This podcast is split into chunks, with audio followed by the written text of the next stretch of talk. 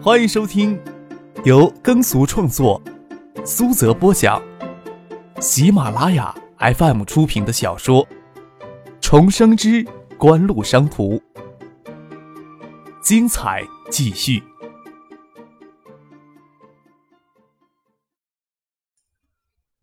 第三百一十七集。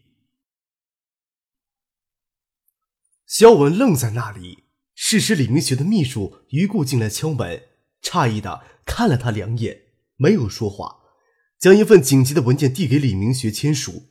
李明学签完字，从抽屉里拿出一张他签过名的文件给于固。肖经理从明天起就开始无限期的休假，他手头的工作秘书室都已经负责起来了。你先在电话里通知一下各个部门，然后将通知发下去。通过研发楼玻璃幕墙，天际的云色有些灰暗。陈海章和萧敬腾手里拿着两份张克提供给他们的聘用书，心情都与这天色迥然相同。陈海章翻看到回书上二十万美元的年薪，丝毫没有动心。这在硅谷只能算比平均年薪高一些，也高不出太多。关键是协议书后半部分的内容，非常详细的将他三年聘用期限的主要工作框架。与工作目标列写下来，概括的说，他三年的聘期内要领导 ESS 成功转化为锦湖设于硅谷前文电子技术研发试验基地，负责与海州或者锦湖设于其他地区的技术研发中心、工作应用中心进行技术与人员的交流，并完成锦湖交付给试验基地的相关研发任务。使工作目标完成程度，最多可以在年薪之外获得锦湖电子研究院八万股。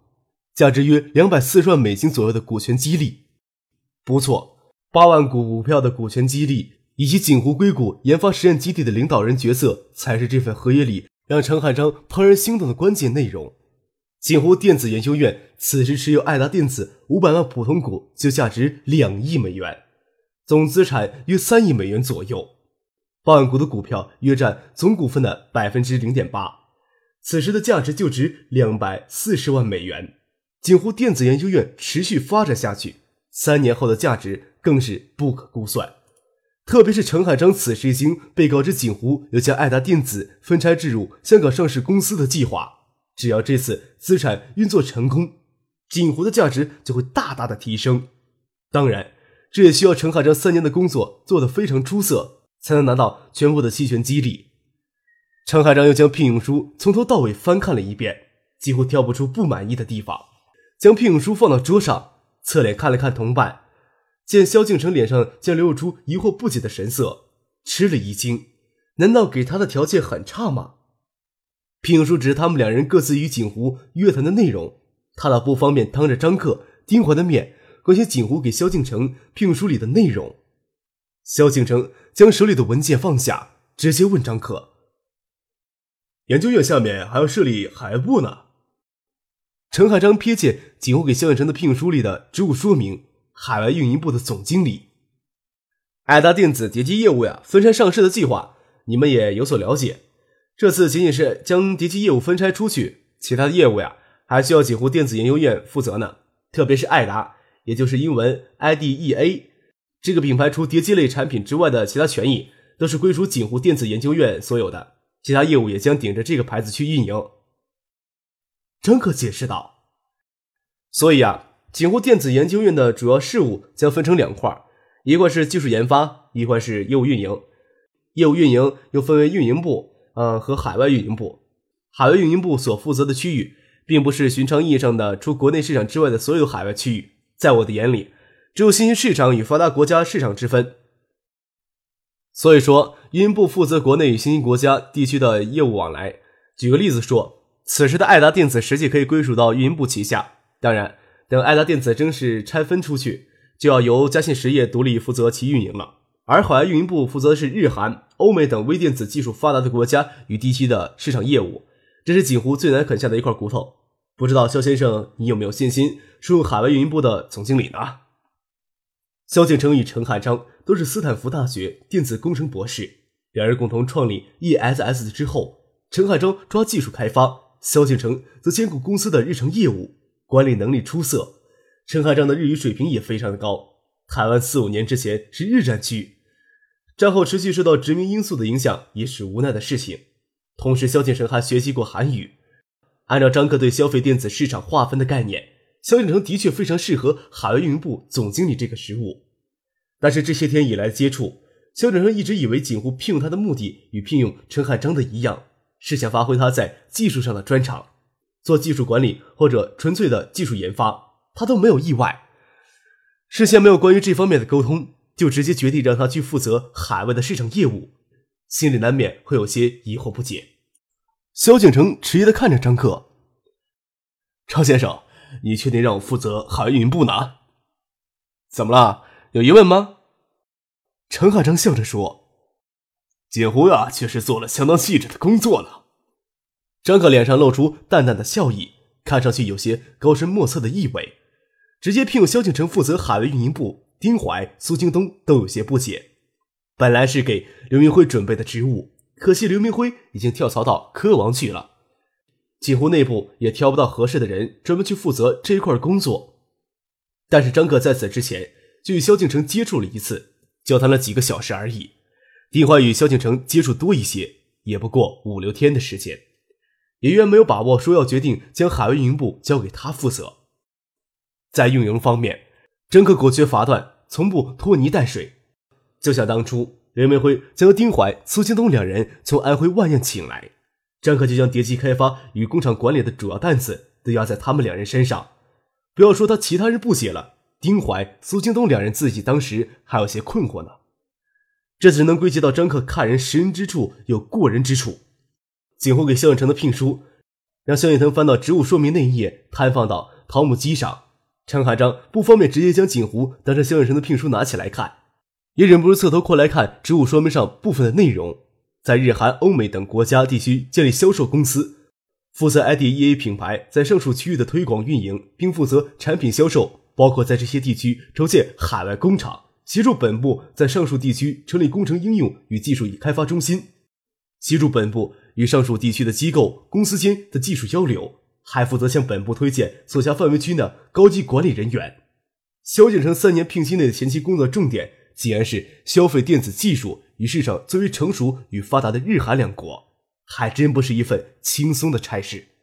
陈海章诧异的问：“呃，锦湖会有新的电子产品出来吗？”“当然了。”张可笑着说，“VCD 与超级 VCD 之间涉及到碟片的知识产权问题。”根本就不可能在发达国家与地区大举推广，而日韩两国是消费电子技术与市场最为成熟的地区。日本索尼、松下、东芝、日立，韩国的三星、LG 等公司，无一不是超水准的电子企业。几乎想凭借现有的电子产品挤进日韩市场，嗯，那绝对是妄想了。陈汉章、萧景成也是这么认为的。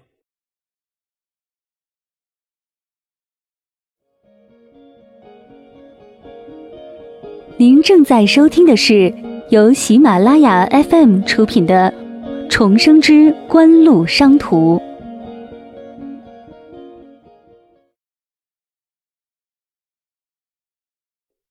锦湖从九五年底叠机项目大规模盈利之后，手头有了充裕的资金，就开始技术扩张，先后将海州市科技局下属的电子研究所、海州大学光电研究院创办的微电子研究技术室给并了过来。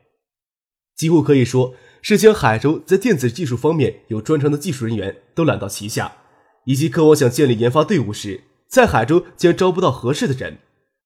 几乎除此之外，还大肆向国内各大研发机构、院校招揽技术人才，在一家资产规模才四个亿的企业，过去的一年额外的技术投入就超过两个亿，是外人很难想象的。爱达电子能独立开发出超级 U C D 的原型机，并非偶然。当然，陈汉章、萧敬成也认为锦湖在其他技术方面有着更高的成就。张克却没有继续说下去，目光看似看着程潇二人，又落到矮机的聘书上。陈汉章、萧敬成面面相觑，张克的意思无疑是要他们签了矮机上的三份文件，才有资格进一步接触锦湖的核心商业机密。张哥转身就够着身子，将丁怀办公桌上的笔筒拿了过来，摆到桃木茶几上。陈海章苦笑了一下，从笔筒里抽出一支油性笔，他是无法拒绝这份聘用书的。萧敬腾还有些迟疑，这份工作的要求已经超过他以往的工作经历太多。自信是一回事儿，倒也不至于盲目的自信，但是这无疑是一份极具挑战性的工作。思量了一会儿，还是取过一支笔签了字。丁怀看着萧敬腾、陈汉章将字签完，站起来跟他们握手：“欢迎加入锦湖呀！客少可是一直都很期待你们的加入，你们也不用称呼的太生分，直接唤老板客少就行了。”张克笑了笑，扬了扬手，让显稍激动的陈汉章、萧敬腾坐下来说话。欢迎的话呀，我可就不多说了啊。丁怀他们要准备香槟酒，我看放到晚上再说吧。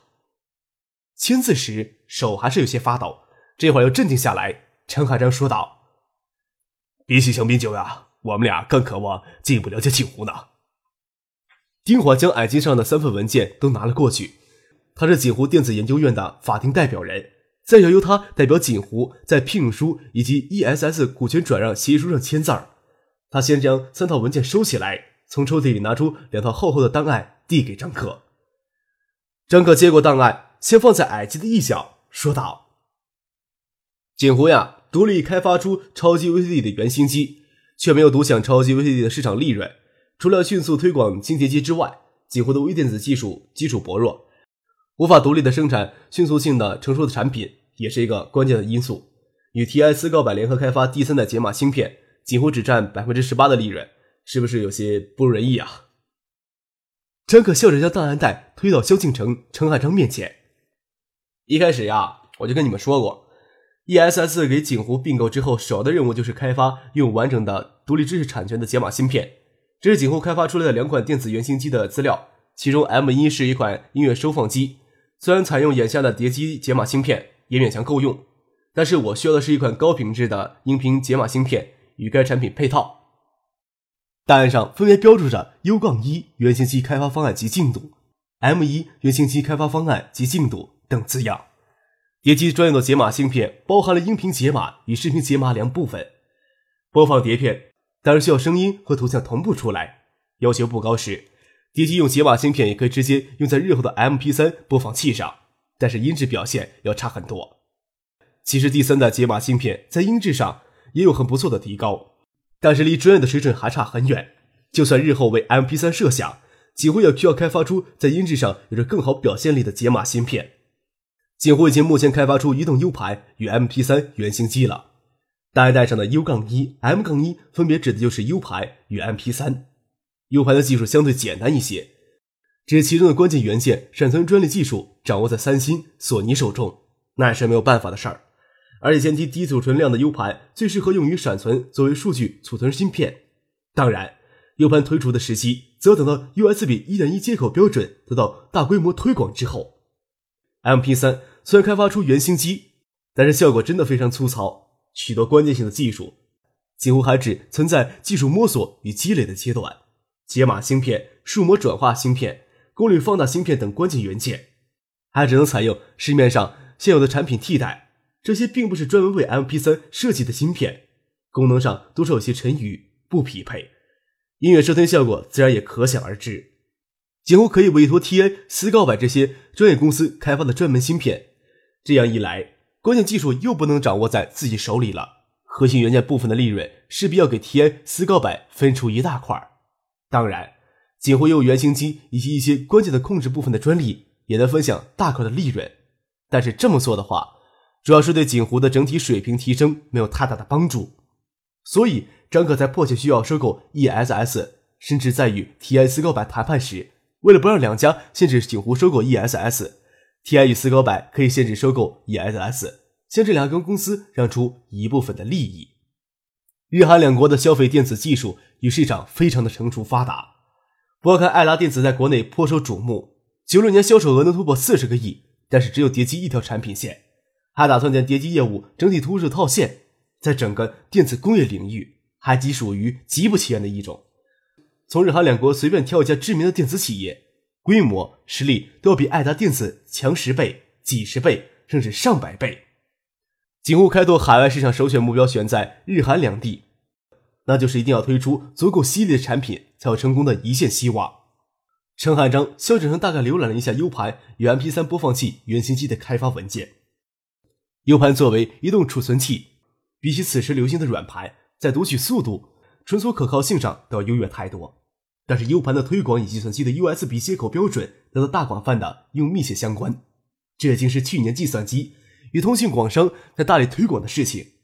另外，互联网在欧美、日韩等发达国家与地区已经逐渐深入民众的生活。MP3 等免费的音乐文件在互联网上广泛存在，方便下载，这才是 MP3 播放器市场存在的广泛基础。将资料放在深红的矮机上面，陈海章抿了一下嘴唇，似乎在考虑用怎样的词语来形容才合适，说道：“哎呀，这些天呐，总会遇到惊喜。这两款电子产品的确可以作为锦湖撬开海外市场的利器。嗯，那这么说，ESS。”啊，现在应该是景湖硅谷电子研究所，眼下主要任务也是参与这两款电子产品的持续开发吧。张克看了丁华一眼，技术开发上的事情你来安排吧。丁华说道：“影碟机的第一、第二代解码芯片呀，在音频解码方面并没有突出的地方，恰恰是我们开发超级 VCD 原型机当中，对音质的表现提高到了一个相当的高度。我想呀。”为 MP3 播放器专门开发音频解码芯片，难度要相对减弱许多。当然，视频解码技术也要开发，只是有轻重缓急之分。听丁怀这么说，陈海章点点头，说道：“有本部呀提供的几乎完整的技术方案，还有音频处理方面的几项专利技术，开发专用的音频解码芯片难度应该不大。”陈海章说到这里，思量了一下，在加入新东家之后，需要表一下态。说道：“半年的时间吧。”张可点点头，心急吃不了热豆腐，慢慢开发日韩市场不焦急。半年之后能推出正式的产品，他已经很满意了。相对来说，受亚洲金融危机的影响会有一些，倒不是太明显，倒是汇率会损失多一些。那也算了。新兴电子产品的出现，通常是作为奢侈品推出的，能享受百分之二百的暴利。就不一定要追求百分之四百的目标了。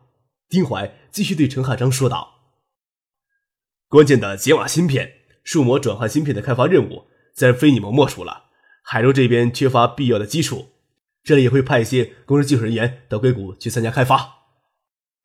海州这边派出工程技术人员，一是这里的工程技术人员，一开始这些工程技术人员一开始就参加原型机的设计与开发。”二是考虑到培养自己的核心技术骨干，还有一个主要的原因就是硅谷的人力资源成本太高。硅谷工程师技术人员的平均年薪在十六万美金，而国内给这些工程技术人员十六万人民币的年薪已经相当不错了。不过话又说回来，九十年代中期，清华大学计算机系的毕业生起薪差不多就在十六万人民币左右。有开拓市场的力气，肖景成对担任海外运营部总经理倒是恢复一些信心。他说道。新产品开发至少需要半年的时间才能正式的推出，销售公司的建立并不需要提前多久。在此之前呀，除了海外运营部的框架给建立起之外，还有什么是海外运营部迫切需要完成的任务呀？丁怀看向张克，张克说道：“消费电子技术最成熟的市场是日本，这一点连硅谷也有所不知。而景湖的目标就是成为一流的消费电子企业。你这个时间除了将海外运营部的框架搭建起来。”还有就是协助本部在日本筑波市设立工程技术研究院，嗯，检索消费电子相关的专利技术与企业。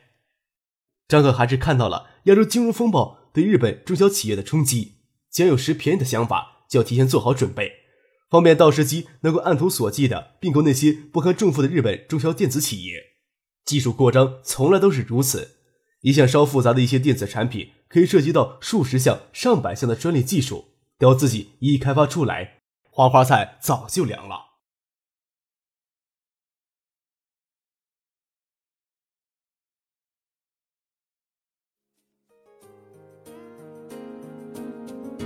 听众朋友，本集播讲完毕，感谢您的收听。